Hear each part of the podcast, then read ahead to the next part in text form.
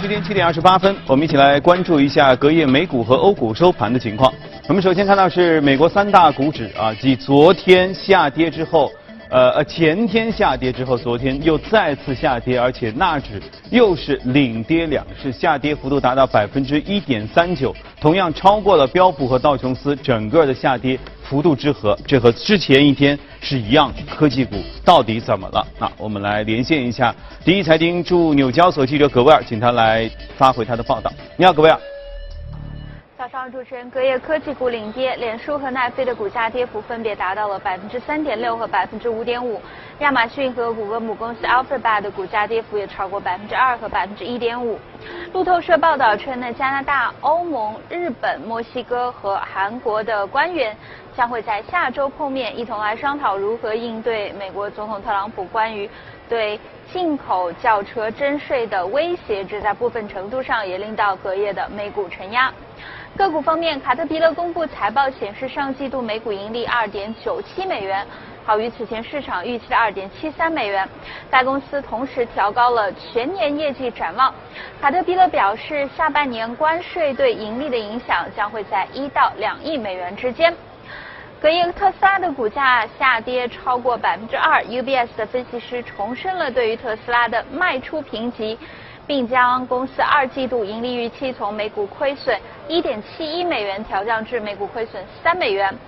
分析师认为，特斯拉最终将会需要来自外部的额外融资。特斯拉将会在周三盘后公布财报。UBS 的分析师给出未来十二个月的目标定价为195美元，较特斯拉上周五的收盘价股价下浮百分之三十四。主持人。好，谢谢各位。接着我们来看一下欧洲市场三大股指的情况。之前一天还是小小涨啊，昨天已经变成了普跌。呃，不过幅度不太一致啊，德国跌的略多一些，英国富时指数基本上是持平。具体情况我们来连线一下中欧洲记者薛娇，请他给我们做一下介绍。你好，薛娇。好的，主任。受到美国科技巨头财报不及预期的影响，以及贸易战担忧的持续，周一欧洲主要股指从近六周的高位上回落。盘中，斯托克六百指数下跌百分之零点四，最终收跌百分之零点二八，报三九幺点。七月份，斯托克六百指数有望累计上涨约百分之三，成为自四月份以来的最好月度表现。从板块来看，斯托克六百科技股指数昨天下跌最为明显，跌幅达到了百分之一点六。周一公布的德国七月份的 CPI 环比初值为百分之零点三，略低于预期的百分之零点四。数据公布后，德国 DAX 指数的跌幅进一步的扩大，达到了约百分之零点五。德国十年期国债的收益率则一度触及了六周多以来的新高，上涨五个基点，报百分之零点四六一。周一，英国新任外交大臣亨特正式访华，并出席了第九次中英战略对话。双方同意拓拓展在人工智能、绿色能源、数字经济等新产业、新业态领域的合作。亨特表示，很高兴地听到中国政府愿意在英国退欧后，对于中英自由贸易协定展开对话。周二，欧盟、日本、韩国、加拿大和墨西哥等国的官员将在日内瓦举行会晤，商讨联合抵制美国总统特朗普对于各国家和地区汽车进口关税的威胁。贸易紧张情绪仍将是近期关注的焦点。主持人，好，谢谢薛娇。啊，我们又看到了美国受科技股拖累，这已经不是第二天下跌了，加上上周。科技股的跌幅恐怕整个跌幅都已经很深了，甚至是不是在技术上开始要有一些拐弯？那么好，年报就半年报啊，总体在慢慢出台过程当中，基本上都是好于预期的。那为什么在这样的预期情况之下，市场的反应却和预期，至少和我的预期吧，不太一致呢？我们今天和嘉宾一起来聊一聊。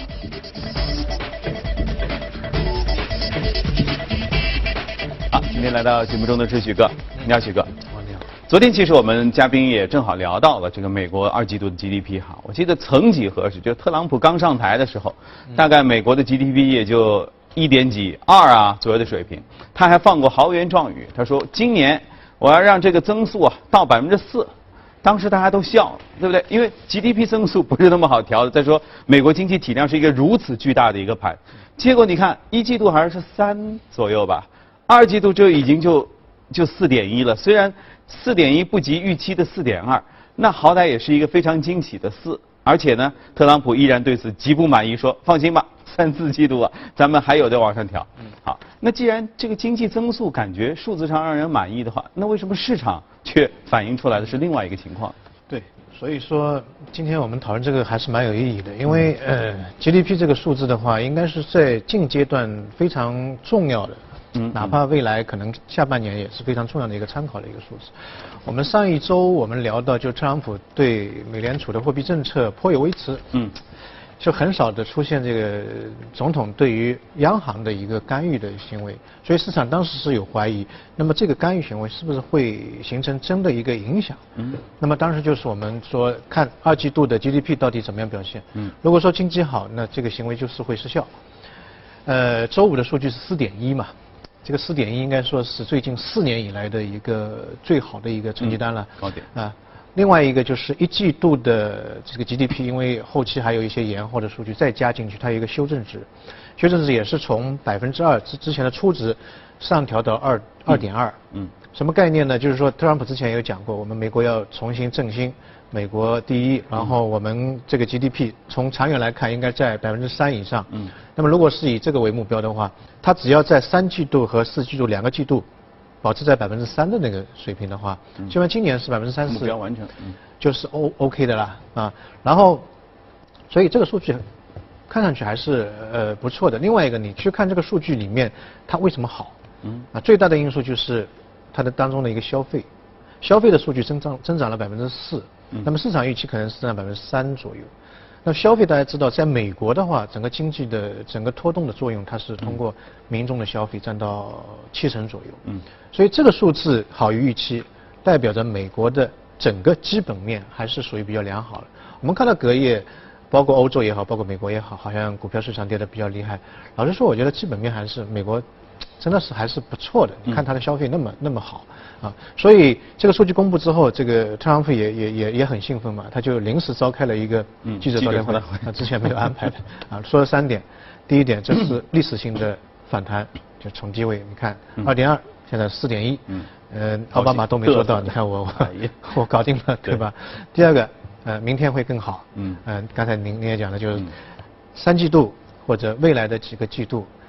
会超过大家预料的那么一个好。对。啊，那么第四点呢？啊，第三点呢？其实它是有一个怎么说呢？一个一个一个一个修修饰的作用。它就是说，呃，今年有希望达到百分之三的那个水平。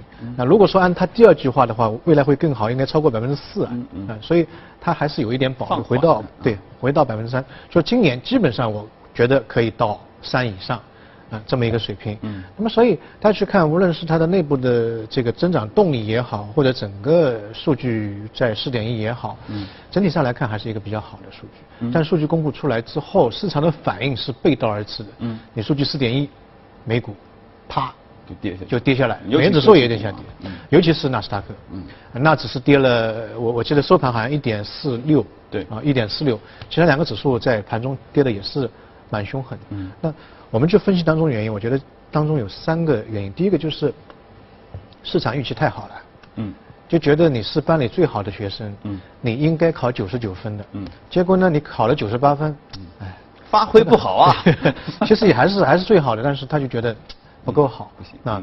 之前的市场整个预期，呃，在二季度 GDP 这个数字上面，基本上在四到五左右，百分之四到五左右，本来就很高。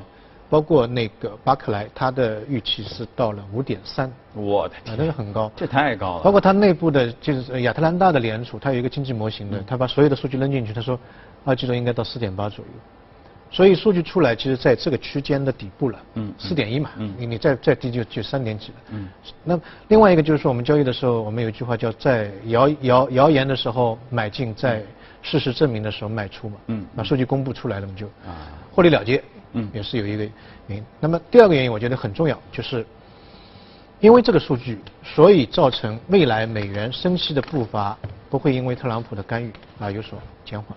嗯，就是说，呃，之前大家市场有预期，可能下半年会放缓。嗯。因为现在市场预期下半年是两次。对。九月份和十二月份。嗯。明年是三次。嗯。那么在这个良好的经济数据的背景之下，呃，整个升息的步骤可能不会减弱。嗯。那么这个对于呃无论是美股也好，全球市场也好，这这是一个一个利空。股票市场就是怕你利率往上调嘛。嗯啊，现在对于九月份的升息的这个预期已经到了百分之九十三，九十三的话是非常高了，基本上板上钉钉了，对吧？嗯然后十二月份大概是七十左右。啊，七十左右。那么这两个数据跟这个经济数据公布之前比的话，都是上升了比较比较大的、明显的一个一个水平，说明这个数据大家还是比较认可的，觉得哎，好像是对于升息或者对于美国经济是一个肯定的。呃，一个一一个态度。那么第三个呢，也就是我个人认为，其实特朗普这个记者招待会不应该开，开了之后呢，反而是有一个问题，大家都觉得，他们说，呃，现在四点一是历史性的反弹，第二个我们明天会更好，嗯所以大家都在想明天会不会更好。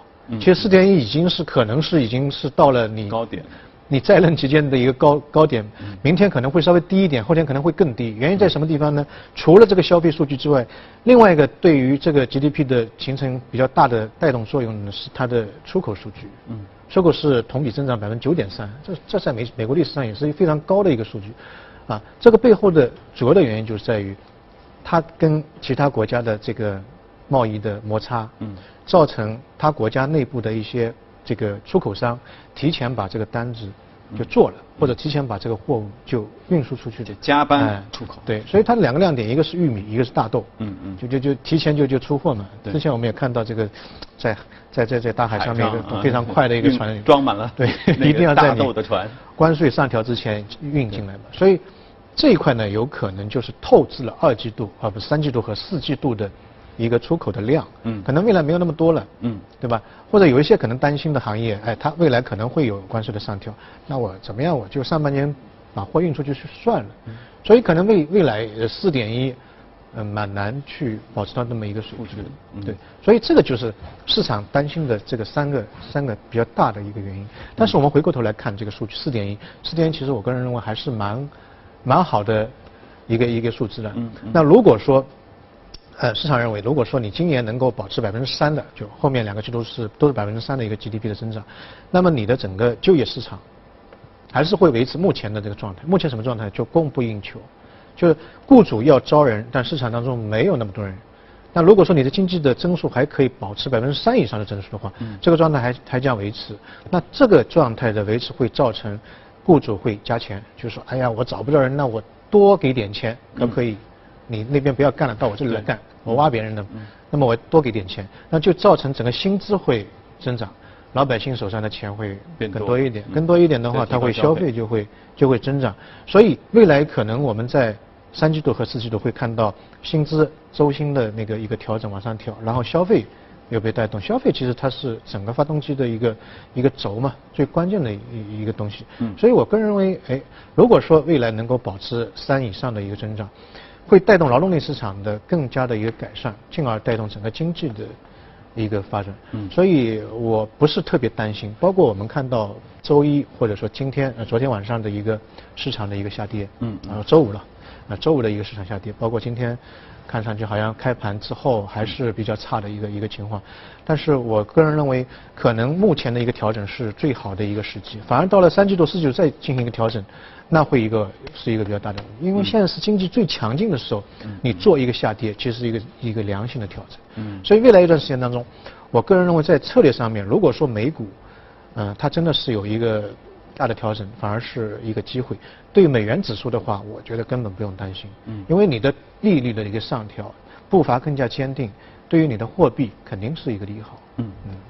所以美股这两天的下调，尤其是科技股的这个跌幅还比较深，不代表整个市场有什么样的变化，是不是？虽然科技股当中遭遇了一些，说这这边要被罚款啊，那边又出什么事儿啊等等的这样的事情，只是集中爆发。科技股的一个问题就在于，跟 GDP 数数据差不多，市场对它预期实在太好了。嗯然后呢，它出来的数字呢又没有预期那么好。嗯啊，然后再加上它前端的就是获利盘太多。嗯嗯我们看到啊放的话，它的获利盘从年初到现在涨得非常多。是呃，标普五百的整个涨幅百分之二十由它带动的，所以它适当的回调是正常的。嗯，OK，那整个的这个经济面来说，所以四点一或四点二等等，其实是反映了整个经济面是处于一个比较好的状态，比较良好的一个所以也就是说，对于其实是进一步能支撑市场往上走，是这样的一个逻辑吧？是，嗯。呃，本身 GDP 好，第二个，它现在的减税的红利还远远没有释放干净，嗯。包括它的财长也好，包括他的那个白宫的幕僚也好，认为，包括那个美联储主席鲍威尔也说，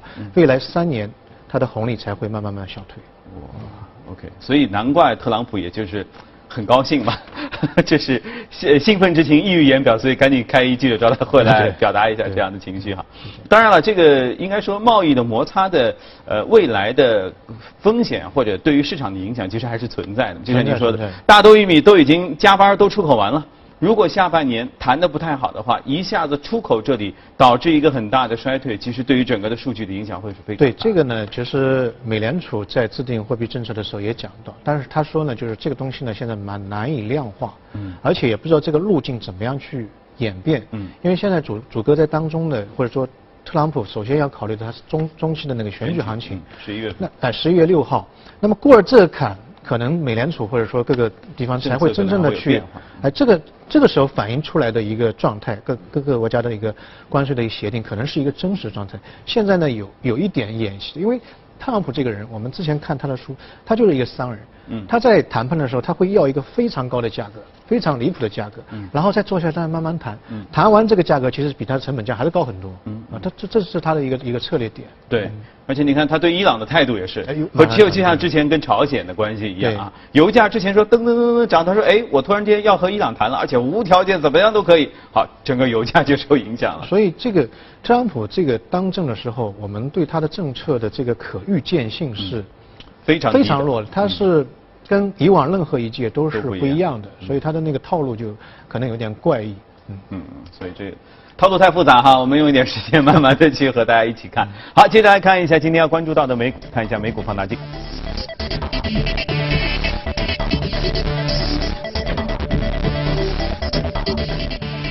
今天我们要看到的是大消费板块当中泰森食品这个名字，其实大家应该非常熟悉了，基本上就是和各种肉类是连接在一起的。其实如果经常关注我们节目看几年的话，就知道这个这个我曾经三年前我做过这个股票。嗯。然后我今天为什么把它拿出来呢？因为我我总是想找一个在贸易纠纷当中嗯比较受伤的一个美美国的股票。大家可以看到它隔夜是跌了百分之七点是跌得很凶。而且一直在跌，今年调整的幅度非常大。呃，它是二零一七年的全球的快消品、快速消费品当中排名第七的。但凡排名前十，都是全球化非常严重的，在全世界各个国家都有销售的那些那那那些品牌。嗯。它在全球八十多个国家有有有有那个产品的销售。嗯。所以，现在美国这个执行的一个贸易的保护主义。对这一类的企业的影响是非常大。尽管它的本它的整个基本面是真的是非常好，它连续七十年的这个基本面的增长很快。过去的五年当中，它的股价增长了百分之三百五十，啊，所以它的整个基本面非常好，而且是一个呃基本上百年老店了。一九三五年的时候，呃成立那么那么一家公司，它的这个现在的这个市值是三二百三十四亿美金。我记得三年之前在做它的那个股票的时候，它市值是一百八十亿美金，嗯所以这几年当中涨增长非常非常快。但是呢，它隔夜下跌的原因就在于，呃，他的董事会觉得由由于这个贸易保护主义可能会影响它在全世界的生意，所以他把今年的整个盈利和美股的这个这个分润的水平呢下调了百分之十左右，股价马上就反映出来，就噼里啪啦下跌了。对，所以。说实话，美国做这个贸易保护主义，对它内部的一些全球化的企业，它的受伤是非常大的。但这家企业的话，就就像您刚才讲，它是做肉类方面，全球是比较领先的。它领先主要在于一些技术方面啊，比如特别是一些跟食品安全啊、这个肉类的品质啊有关联的方面，它做的非常好。它有有有一套的核心技术，包括它对那个鸡的喂养或者牛的喂养，它所有的饲料都是谷类。不增加任何的添加剂，嗯，就完全是绿色的。这样的话呢，会造成这个鸡长起来比较慢，但是呢，味道，鸡的这个品质，嗯，还是有保障的。然后加工的时候，从车间出来到消费者手上，都是整条是冷链运输，就零下十度到零度冷链运输，然后采取一个叫锁鲜的技术，把这个鲜味或者说营养物锁在这个鸡的身体里面，然后在家里面炖出来的味道就可能跟其他不一样。我看上海地铁站好像有一些也是泰森的的广告，也是它在中国好像也有它的对。那个那个那个分支。就这个正好插播一下哈，不知道大家是不是了解，就是在美国很多就是外国国家，它这个市场里就是小菜场里是没有活的鸡的，尤其是美国是没有活的鸡的，就是不卖那些那个，所以他们吃的哪怕要炖一个鸡汤，他一定也是买一个这个，就像你说锁鲜，就是真空包装，没有头没有脚，对。都给你给你切好的那那么一个一个一个真空包装的东西，然后啪啦扔到锅里去烧的。因为这里面可能就涉及到一个，特别是以前禽流感的时候，嗯它在这个运输过程当中可能会产生污染，如果这个鸡生病的话就会污染。但是如果说它的这个锁鲜或者冷链运输到消费者手上，它煮出来其实跟你现场或者菜场里面没有太大区别没有太大区别，都都有做过实验的，都这个技术已经做得非常的完整。那么单纯从这个股票，如果是大家投资美美股这个股票的话，我个人觉得未来可能也是一个机会，因为对这个股票来说，所有的利空已经。已经已经反映在这个股价里面了，它跌了，真的今年跌了很厉害。嗯。去年涨了百分之三十三，今年是跌了百分之二十多，那涨跌了比较厉害。另外一个呢，美国美国人他到秋天的时候，嗯嗯，他喜欢到外面去吃肉旺季是吧？这个野炊嗯或者嗯。野营，对。啊，他就会喜欢去烤串儿。对，嗯。烧烤，呃，这会迎来一个高峰期。我看过他过去五年的第三季度的一个走势，第三季度都基本上涨的，而且涨得还是蛮厉害的，嗯。就是整个消费量会出现了一个上涨，所以也可以可以关注一下。那么另外一个，我们回到国内的，呃。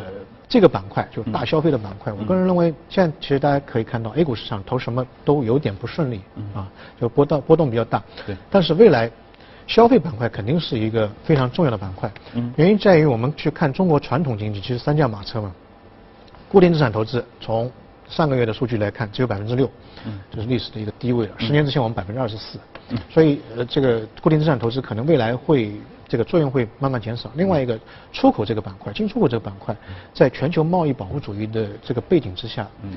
它不可能成为一个支柱，所以三驾马车只剩下一架就是消费。啊，那么消费这一块的话，大家可以看到，未来一段时间当中，中国的整个消费力量，中间力量又在起来，就是嗯。嗯千禧一代，对以及那个要升级目前有了好几套房子的中产阶级，那么他们现在其实慢慢这个财富积累也有。另外一个，千禧一代的消费观念跟我们这一代可能有点不一样，嗯啊，他会简单的说，他们是吃光用光，是吧？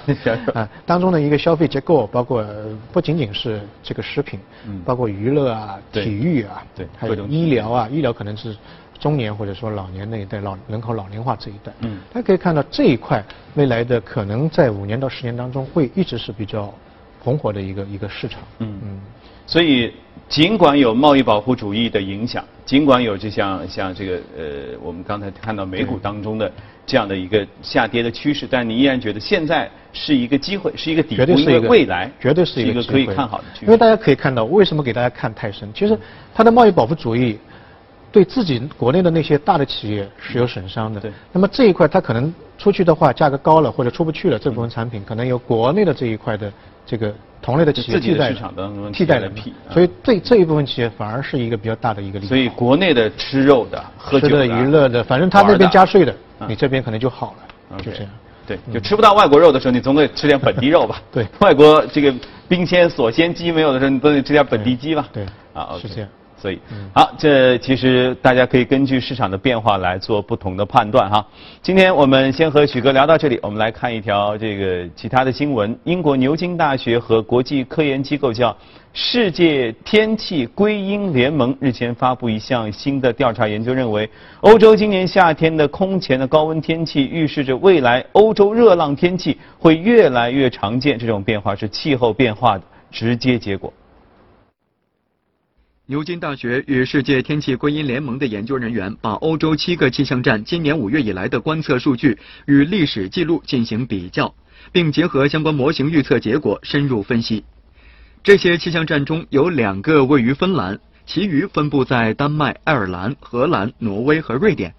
选择这些气象站是因为他们的观测数据可实时获得，且历史记录可追溯至约一百年前。数据显示，地球确凿无疑的在变暖。今年，包括位于北极圈内的一些气象站记录的连续三天平均最高气温处于历史最高点。研究人员指出，位于芬兰、挪威和瑞典的四个气象站夏季气温观测数据每年变化较大，总体上热浪发生可能性在增大，但较难进行量化分析。荷兰、丹麦和爱尔兰三个气象站记录的数据则呈现出明显趋势，由人类活动导致的气候变化让其遭遇热浪的可能性平均提高了一倍以上。牛津大学研究人员说，曾被视为异常的极端高温天气将变得司空见惯，某些地方这已经成为现实。人们应对此做好应对准备，同时应该尽可能大幅度的限制温室气体排放，以约束各种极端天气事件的发生几率不再增加。研究人员说，这是一个初步的分析，计划进一步梳理后把相关结果正式发表在科学期刊上。今年七月，北欧多国出现罕见高温天气，北极圈部分地区的气温一度达到三十摄氏度。世界气象组织网站二十六号发表的一篇文章说，虽然很难将单一极端天气事件归因于人类活动引起的气候变化，但全球极端天气事件增多与温室气体浓度上升导致的长期变化趋势总体相符。